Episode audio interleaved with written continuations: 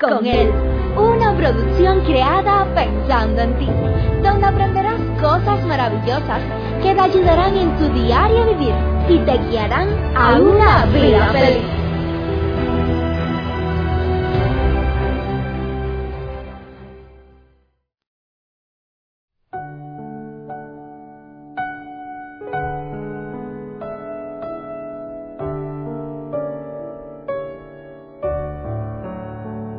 ¿Cuántas veces hemos escuchado decir, o quizás nosotros mismos hasta hemos pensado, que los buenos matrimonios no tienen problema? O también, en cuántas ocasiones hemos tenido la idea que los conflictos dañan las buenas relaciones. ¿Será eso verdad? ¿Qué podemos aprender acerca de estas cosas? Le invito a que se quede, porque es posible que en algo le pueda servir lo que vamos a hablar en el día de hoy. Estoy seguro que antes de elegir transitar por la senda de la vida, acompañado del galán o la princesa con la cual soñamos, todos veníamos con la hermosa idea de ser felices. Idea que cuando nos adentramos por el camino, comienza a chocarnos. Y es que muchas veces tenemos el mito repetitivo que los buenos matrimonios no tienen problema. Y como tenemos eso en mente, tan pronto comenzamos a chocar con los problemas, entonces pensamos que ya no es un buen matrimonio.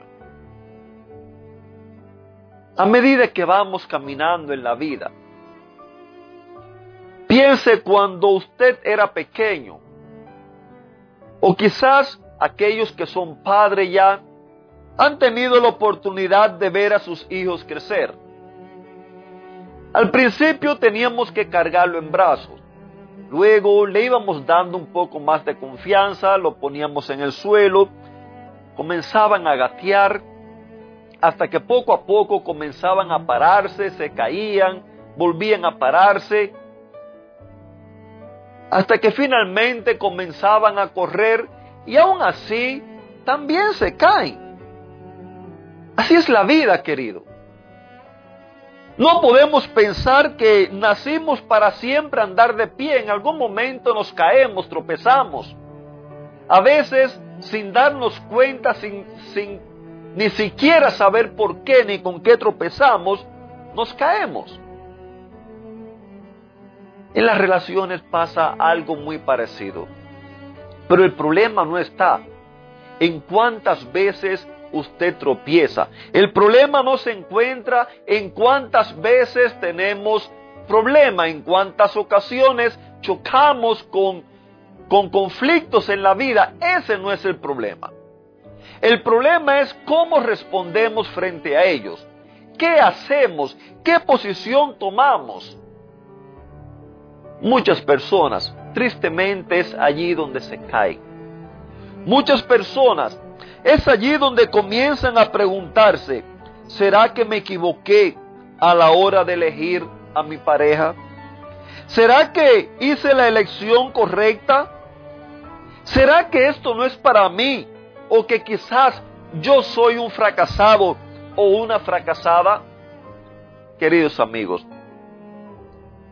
frente a los problemas, frente a los vaivenes de la vida, frente a los desafíos, los conflictos, los cuales indudablemente llegan,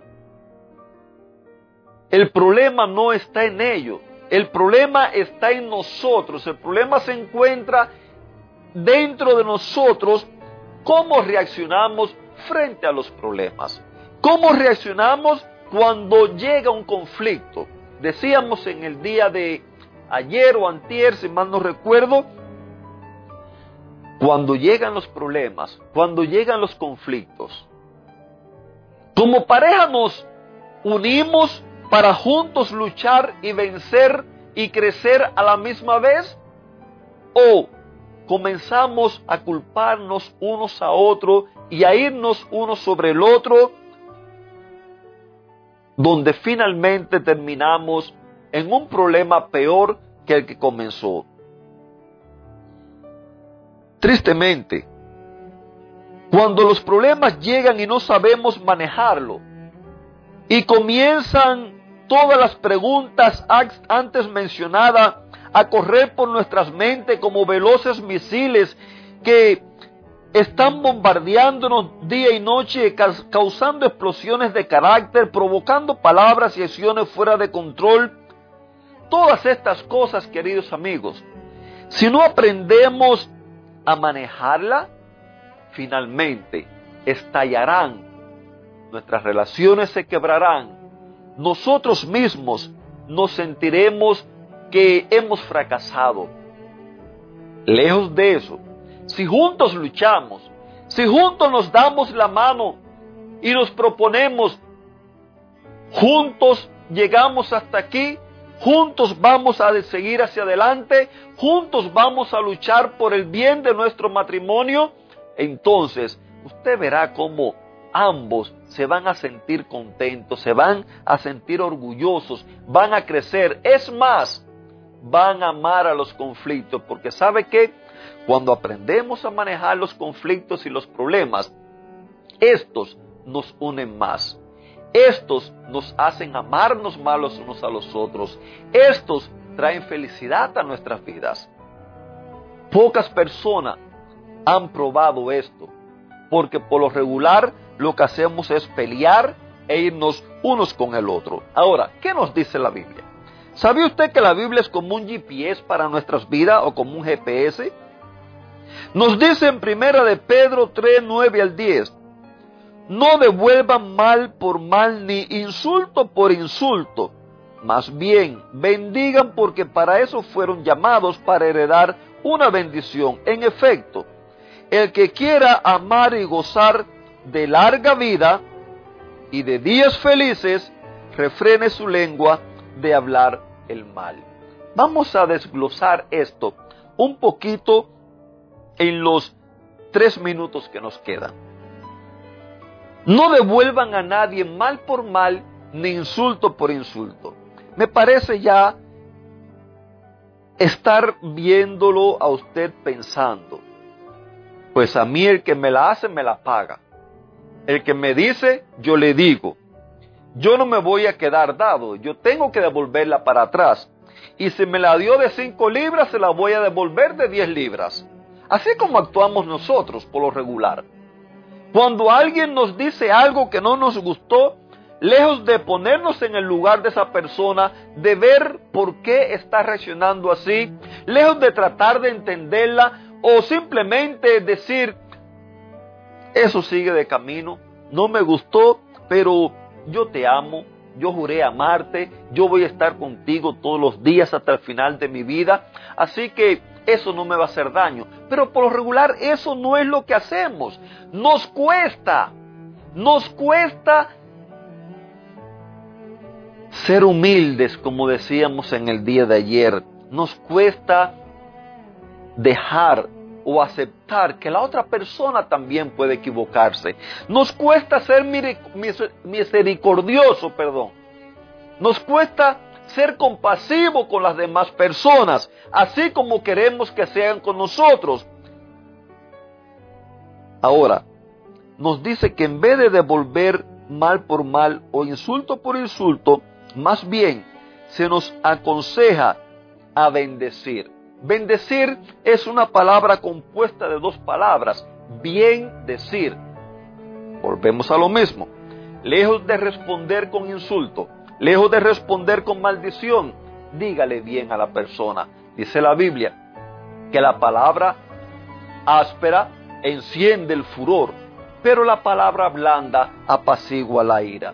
Querida familia, vuelvo a decirle, la Biblia es como el GPS para nuestras vidas.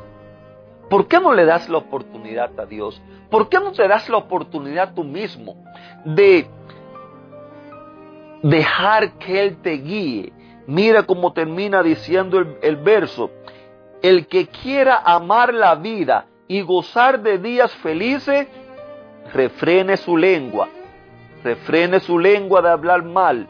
y sus labios de proferir engaños. En, otras palabras, dedíquese a decir bien. Dedíquese a decir bien de su pareja. Dedíquese a decirle te amo, te perdono, no importa, estoy aquí para ti. Vamos a seguir hacia adelante. Queridos amigos, cuánto deseo que esa sea la realidad de tu vida. Te mando un fuerte abrazo. Que Dios te bendiga.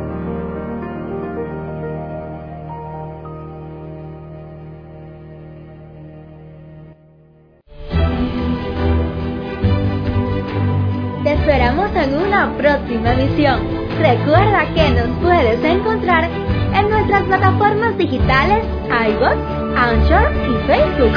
Bajo el título Vívela con Él. Que la paz, el gozo y la bendición de Dios sean contigo.